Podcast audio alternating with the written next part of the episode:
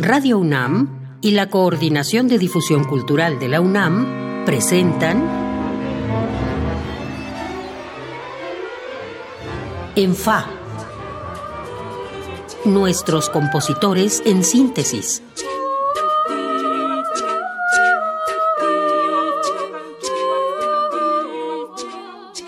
Bienvenidos a una emisión más de ENFA, nuestros compositores en síntesis, el programa de la Coordinación de Difusión Cultural de la UNAM y Radio UNAM, en el que platicamos con los compositores jóvenes acerca de su música, sus procesos creativos, la crítica. Yo soy Iván Martínez y como siempre le agradezco que nos sintonice. Hoy le agradezco también a nuestro invitado, Edgar Guzmán, que haya venido desde Querétaro para platicar esta media hora.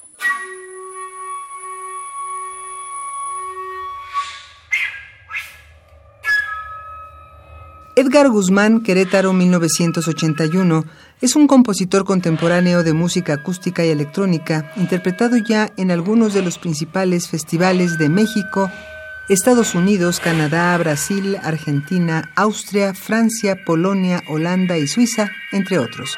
Su principal maestro de composición fue Ignacio Bacalo Vera.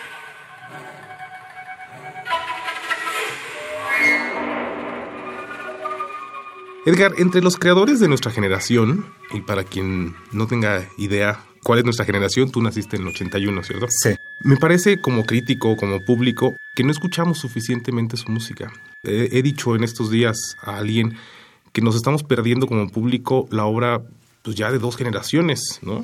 Que, que no se programa. Pero entre todos ustedes, los compositores, hay un par de nombres que me da siempre mucho gusto que se estén tocando mucho fuera de México. Y uno eres tú. Sí, así es. Este, de hecho, la mayoría de los conciertos que tengo son fuera de México. ¿Por qué? ¿Por qué no escuchamos tu música aquí en México? Y me refiero a Eh, México como, como país. como país, No, no nada más claro. como la Ciudad de México. Pues bueno, ¿por qué? Eh, no sabría decir una, una razón, probablemente es una, una serie de cosas, muchos, muchas cosas que tienen que ver con la vida cultural. Eh, yo soy de Querétaro y vivo allá actualmente y entonces ahí, por ejemplo, es, eh, pues yo, yo señalaría tal vez eso por mi experiencia en lo que ha sido eh, tratar de programar conciertos, tratar de, llevar gente, tratar de obtener apoyos para no solo realizarlos, eh, apoyos de difusión, todo eso, pero también para pues los músicos, viáticos, todo eso es este eh, ha sido un poco difícil y, y de hecho pues no he podido los últimos conciertos que he tratado de hacer, ya hace hace tiempo, pues no se han podido realizar. Entonces supongo que hay eh, una serie de, factores que tal vez tengan que ver con un proyecto cultural en, el Estado, que tal vez se busca generar un cierto tipo de público y eso me parece muy bien, pero también está esta otra parte que creo que se ha descuidado un poco. Eh, de hecho, la semana pasada tuvimos un, concierto con la Filarmónica de Querétaro por iniciativa de- del director Ludwig Carrasco, en el que se presentó, se estrenaron seis piezas de música contemporánea, Una, co- una jóvenes. cosa, una cosa rarísima que pasara. pues, Seis estrenos Claro. en un solo concierto. Y eh, todo eso fue gracias a, a Ludwig, al director. Fue iniciativa de él. Y, y esperamos que, que de ahí empiecen a, a surgir más cosas y que se abra como este espacio. Eso en Querétaro. ¿Y aquí en la Ciudad de México? Donde sí hay, sí, sí hay un- una actividad de, de música contemporánea más viva, pero tampoco te escuchamos mucho. Y, y eres un caso que a mí me parece raro, porque varias personas me han dicho, el compositor joven de mayor proyección internacional es Edgar. Bueno, aquí tengo mucho contacto con eh, el ensamble Liminar y con, pues, con sus miembros, ¿no? Está, está Alex Brook, principalmente él. Eh, De hecho, hace, hace poco en, eh, tocó, estrenó una pieza mía para viola y electrónica en, en, en Cuernavaca. Y eso fue, fue hace poco, hace Fuera, como fuera, fuera de eliminar, que, que- que muchos ven a eliminar como un grupo demasiado radical, ¿a qué se debe los demás? ¿Es una cuestión estética? ¿Que, no hay compaginación con otros intérpretes? No sabría, no sabría decirte. Yo creo que en, en, el caso de, eliminar, y tal vez por ahí va eh, un poco la, la, la respuesta que podría dar, es que sus miembros han estado presentes o estuvieron presentes durante, durante lo que fue mi formación con Ignacio Vaca. Entonces ya, ya nos, ya llevamos varios años este, conociéndonos y siguiéndonos la pista. Entonces yo creo que eso sí ha creado como ciertos lazos, más allá de lo, de lo musical o de lo estético, que creo que también eso hace que, que, que dé gusto eh, de alguna manera colaborar entre nosotros. Y pues bueno, no sé, tal vez con otras agrupaciones es, es lo que lo que ha faltado, crear ese, ese tal vez ese tipo de, lazos, como un poco más de, conocernos, eh, no, solo, no solo a través de la música, sino personalmente de saber si hay afinidades entre, entre nosotros para poder trabajar. Edgar, vámonos en fa, así como se llama este programa, para quien no te conozca. ¿Cómo defines tu música en pocas palabras? bueno, aquí em, creo que usaría una frase que me dijo Wilfrido Terrazas, que me dijo música compleja sencilla. Música compleja sencilla. Así me dijo una vez, ¿no? Tu música es este es música compleja sencilla y le dije, ¿y cómo a qué te refieres? Este dice, bueno, pues es que es de alguna manera sencillo de abordar es este, pero se genera algo, eh, digamos, complejo o que podríamos calificar dentro de una estética compleja, o lo que se hablaba hace muchos años de la nueva complejidad de todo eso, ¿no? Pero es, es de alguna manera eh, fácil de, de, abordar porque hay muchas cosas, en, en, el caso de mis piezas hay muchas cosas que involucran mucha improvisación. Me gusta mucho también dejar ciertas cosas a, la, a la, decisión del intérprete. Por ejemplo, un poco retomando la pieza de, eh, de orquesta que se estrenó la semana pasada con la Filarmónica de Querétaro. Eh, la pieza eh, se podía armar de muchas maneras y ahí Ludwig, el director, fue quien, este, digamos, estructuró la obra como, como creía que le, le podía funcionar también para, para todo el programa. Y eso em, generó, generó un, un mundo sonoro, digamos, que, que en, en, en apariencia o en, en, su, en su percepción pues parecía muy complejo, pero fue sencillo de abordarlo y de generarlo. Me gusta, me gusta esa definición porque luego hablamos de vanguardia o de música abstracta cuando realmente no dicen mucho. Pero esto de complejo pero sencillo me gusta y lo voy a usar, se lo voy a robar. se lo voy a robar al maestro Wilfrido Terrazas. ¿Te parece si escuchamos algo? Es un fragmento de tu pieza Low End DJ con el International Contemporary Ensemble. you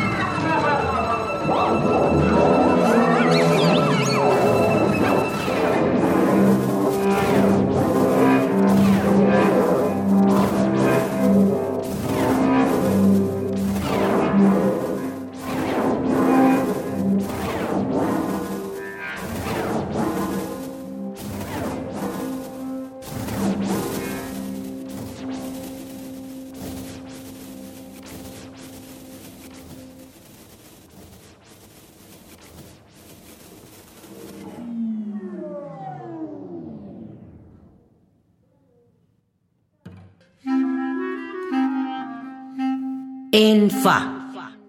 Nuestros compositores en síntesis. Acabamos de escuchar un fragmento de Low End DJ del compositor Edgar Guzmán, a quien le agradezco mucho que esté aquí conmigo. Edgar, esta pieza fue comisionada por el ICE, por el International Contemporary Ensemble. ¿Cómo nace la inspiración para una pieza que te comisionaron? Un poco en, el caso de esta pieza, más que, más que inspiración, fue que tal vez como un, una, una cierta una cierta premura. Tuve que hacer la pieza muy rápido, me la comisionaron para un concierto este, que querían complementarlo con una obra de este tipo, con fagot, cello y electrónica. Y, y, en este caso no lo, ya los conocía, ya, ya he hecho varias piezas para ellos. Entonces fue eh, un poco, bueno, ¿qué es lo que he hecho para ellos? ¿Qué es lo que he trabajado con ellos? ¿Y cómo puedo hacer, en este caso, una pieza eh, completamente nueva eh, en este tiempo. Hay muchos, ah, hay muchos elementos que son eh, parte de, eh, de otras piezas, pero están retrabajados. Y ahí es un poco la idea como del DJ, como hacer esta, esta mezcla de, de cosas que, que, había realizado en otras piezas para ellos y con la eso te, iba, eso te iba a preguntar, porque no, sabía, no, no sabía si era una cosa de oficio, o sea, ¿qué tanto oficio necesitas cuando te enfrentas a una comisión así de breve, de breve en el sentido de, de, de, rápida, que tienes que entregarla, y qué tanto son ideas que tú traes en tu cabeza trabajando durante mucho tiempo y que aprovechas esa oportunidad para ahí plasmarlas. Creo que eso es, una, pregunta complicada.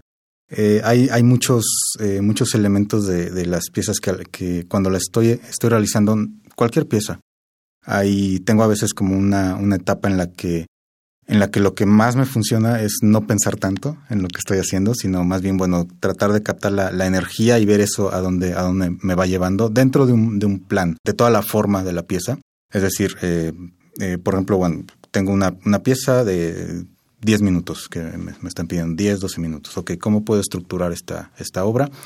Y dentro de eso, bueno, de ahí es como tener un, un poco una, una, una cierta base, para empezar a, trabajar. Y, y, sí hay muchas cosas como, como dices de, oficio, de, de, bueno, de revisar piezas anteriores, de qué he hecho, qué, qué me gustaría hacer ahora, qué funcionó, qué no, por qué lo puedo incorporar, sí, no, o sea, es como ese trabajo que tal vez sería la parte como de la, del oficio o de la disciplina tal vez, pero lo más interesante es cuando, cuando las cosas de alguna manera eh, empiezan a, a fluir de algún modo y, que, y que hay un, trabajo que no es tan consciente, sino que más bien es como de...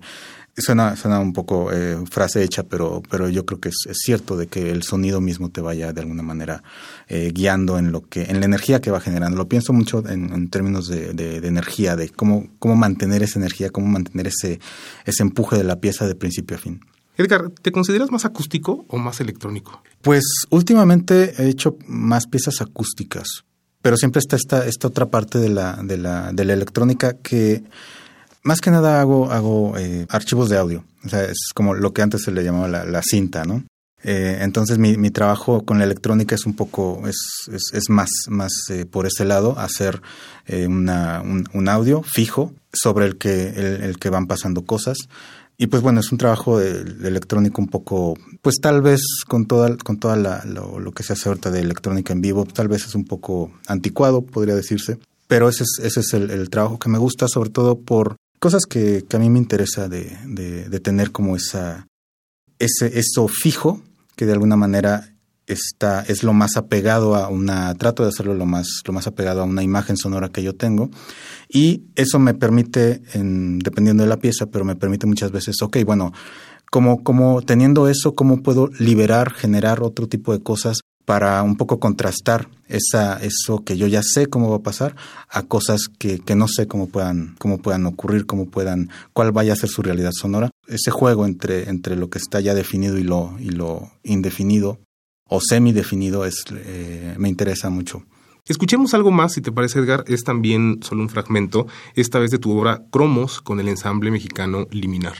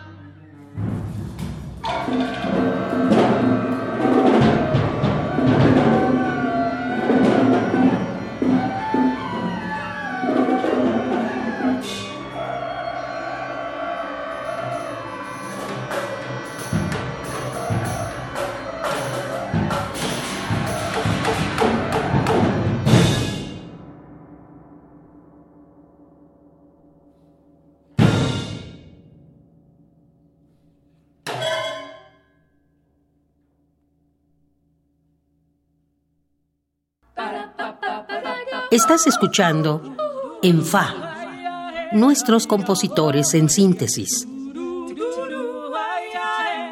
Acabamos de escuchar un fragmento de Cromos, pieza del compositor Edgar Guzmán, que está aquí conmigo platicando.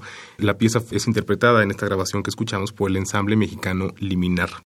Edgar, un poco para verbalizar, para que la, gente que, no conocía tu música, para intentar definirla, yo, he pensado, me da la impresión, corrígeme si estoy equivocado, que en vez de una narrativa, digamos un discurso que tiene un principio y un fin, la tuya imagino más como una idea plasmada en un lienzo, como algo pictórico. ¿Es así?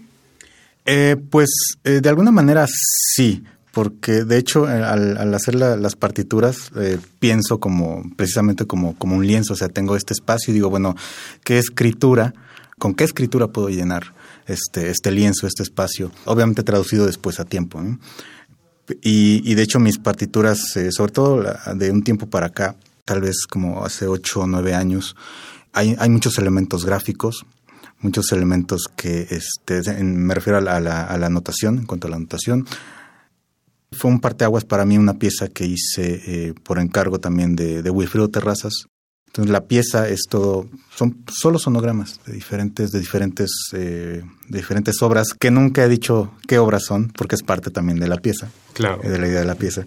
Pero, pero, es secreta. Claro es un elemento eh, gráfico, visual, que la, la, partitura de alguna manera pues también eh, responde un poco a esta idea, como dices, como de lienzo, o sea, hay, hay, un, hay un diseño gráfico de la obra. Y eso, al, al hacer la traducción, creo yo, eh, traducción es un decir, la interpretación, mejor dicho, a, a, sonido, creo que eso afecta, como dices, la, la, la narrativa de la pieza, porque de alguna, de alguna manera se cuestionan muchas cosas. Es, es, es esa, esa linealidad o esa, pensando en una narrativa lineal, que hay como una exposición, hay un, hay un desarrollo o, como sea. Creo que la anotación permite como una idea, ¿no? Claro, y, una idea como de, del, del, del, sonido precisamente como algo, digamos, como, como otro tipo de un, elemento que, que, de alguna manera eh, va generando su, su, propio flujo, su propia va, va también pidiendo algunas, algunas otras cosas como para complementarlo, para colorearlo.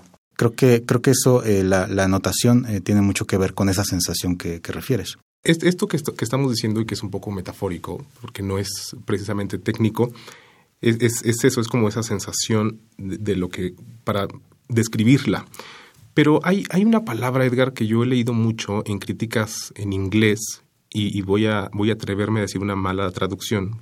Creo que en español no existe la palabra exacta, pero la he leído muchas veces en críticas acerca de tu obra. Confrontacional. Ah, sí, yo no las he leído. Te, las voy a pasar, pero tú consideras así. ¿Tú consideras tu música confrontacional? confrontacional, pero para con el público o como yo lo que yo lo, que siento es que no es no es en un sentido de ruptura o en un sentido estético que a lo mejor puede haberlo, pero en, un sentido que, que confronta ideas, e, e, que, que, genera un choque, o sea que, que uno la escucha y, te mueve algo que, que ya tenías establecido. Ah, eso me parece interesante. No las he leído. Este, si luego me las pasas para, para, para revisarlas. Yo lo que eh, en la parte creativa, en, el trabajo que, que, cuando estoy trabajando una pieza, estaría de acuerdo porque yo me he encontrado con eso, con esa sensación de hay una confrontación de, por ejemplo, de, de, ideas. Puedo tener tal vez un plan en la que, que de hecho trato de tenerlo siempre al inicio para tener una base, pero después la parte creativa entra un poco en, yo no, tal vez no diría confrontacional, visceral, o un poco en como un poco en conflicto porque busco la manera de, de, subvertir ese plan original. Entonces hay tal vez esta confrontación o este conflicto de eh, cómo, cómo lograr el balance entre eso, entre lo que está eh, lo ordenado, lo que es un poco más eh, caótico, un poco, tal vez, tal vez incluso, incluso visceral, un poco. A mí me gusta la palabra visceral. No, no, no, no, es, no, es, no es algo negativo, pero a mí me gusta esa palabra para describir tu música. No, yo creo que tiene que, tiene que haber algo, algo, algo visceral en toda creación, o sea, que algo que, que surja de, de otra parte que no sea lo racional. Se, se, nos, se nos ha acabado el tiempo, Edgar, pero hay una frase que siempre me ha parecido muy cursi, pero, pero que me viene a la mente con tu música. Dice algo así como que el arte debe consolar al perturbado y perturbar al cómodo. Muchísimas gracias por haber estado conmigo esta media hora. Gracias también a ustedes que nos escucharon. Déjenos sus comentarios en las redes sociales de Radio UNAM. Yo soy Iván Martínez y me acompañaron en la cabina el productor Oscar Peralta y el operador Miguel Ángel Ferrini. Yo lo espero en la próxima emisión de ENFA. Hasta entonces.